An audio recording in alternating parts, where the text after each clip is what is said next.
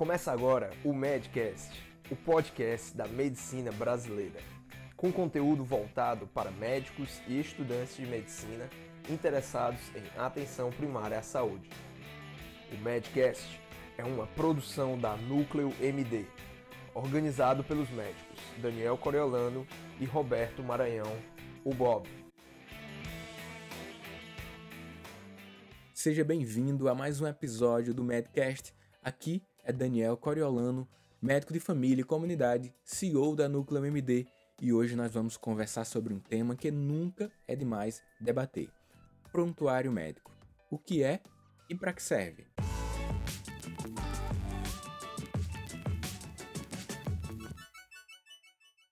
Você já deve ter recebido a recomendação para ter muito cuidado com as informações que insere no prontuário. Afinal, o que você registrou por lá pode servir para sua proteção em um eventual processo ético. Esta informação está corretíssima. Defesa médica é sim um dos motivos para sua existência. Mas podemos listar pelo menos dois objetivos de um prontuário médico. Antes, tenta me responder a esse questionamento. Você consegue definir o que é, de fato, um prontuário médico? É comum pensar que se trata apenas das informações relacionadas ao exame clínico, ou seja, anamnese, exame físico.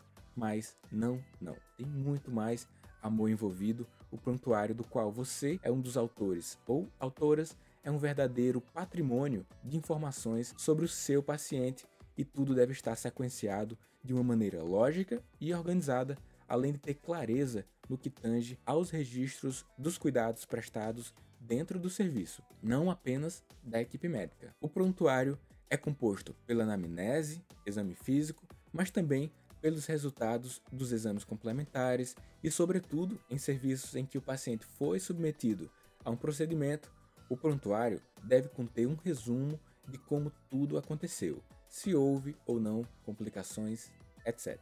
Então, lembra disso. O prontuário não é composto apenas pela anamnese e exame físico, mas sim por todas as informações relacionadas aos cuidados de saúde e por isso ele também é formado por solicitações de procedimentos, resultados de exames complementares, condutas implementadas e pelo plano terapêutico proposto por você como médico ou médica e pela equipe. Agora, já sabemos com mais precisão o que é o prontuário médico e em termos conceituais isto está bem mais definido na sua mente, vamos voltar à pergunta que te fiz lá no início, para que serve o prontuário? No que diz respeito à defesa médica, o prontuário serve sim para sua proteção em casos de processos éticos. Se em algum momento você for questionado sobre as condutas que você implementou, seus desfechos, o impacto sobre a saúde dos seus pacientes o registro que você fez no prontuário é que vai provar ou não que sua conduta estava sim de acordo com o que se espera de um profissional com competência para exercer a profissão. É no prontuário que vai estar tá registrado que suas condutas estão baseadas na nossa literatura científica. Mas o prontuário serve também para objetivos epidemiológicos e estatísticos. Com isso, o serviço pode traçar um perfil da sua atuação a fim de ser mais organizado para que possa estabelecer um melhor plano de direcionamento dos recursos disponíveis. O registro de evolução do estado de saúde do seu paciente dentro do serviço de assistência, seja ambulatorial ou hospitalar, é o terceiro motivo que justifica a necessidade da existência do prontuário. O registro das informações de evolução, assim como outras partes do prontuário, deve ter clareza em seus elementos textuais e não textuais não adianta realizar toda a evolução com excesso de códigos, siglas não consensuais entre os nossos amigos, colegas médicos, ou escrever em um texto praticamente criptografado, para não dizer letras ilegíveis, que nem mesmo o melhor balconista de farmácia conseguiria decifrar.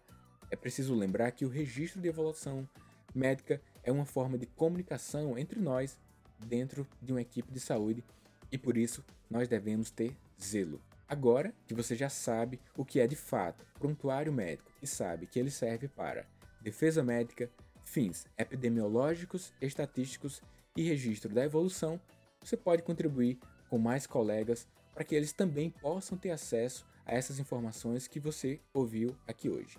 Eu tenho certeza que você tem um amigo ou uma amiga que gostaria de saber sobre tudo isso. Então, compartilhe esse conteúdo. Assim, você exerce um papel mais ativo na melhoria dos registros médicos no nosso país.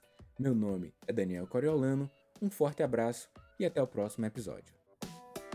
Termina aqui mais um Madcast, uma produção Núcleo MD.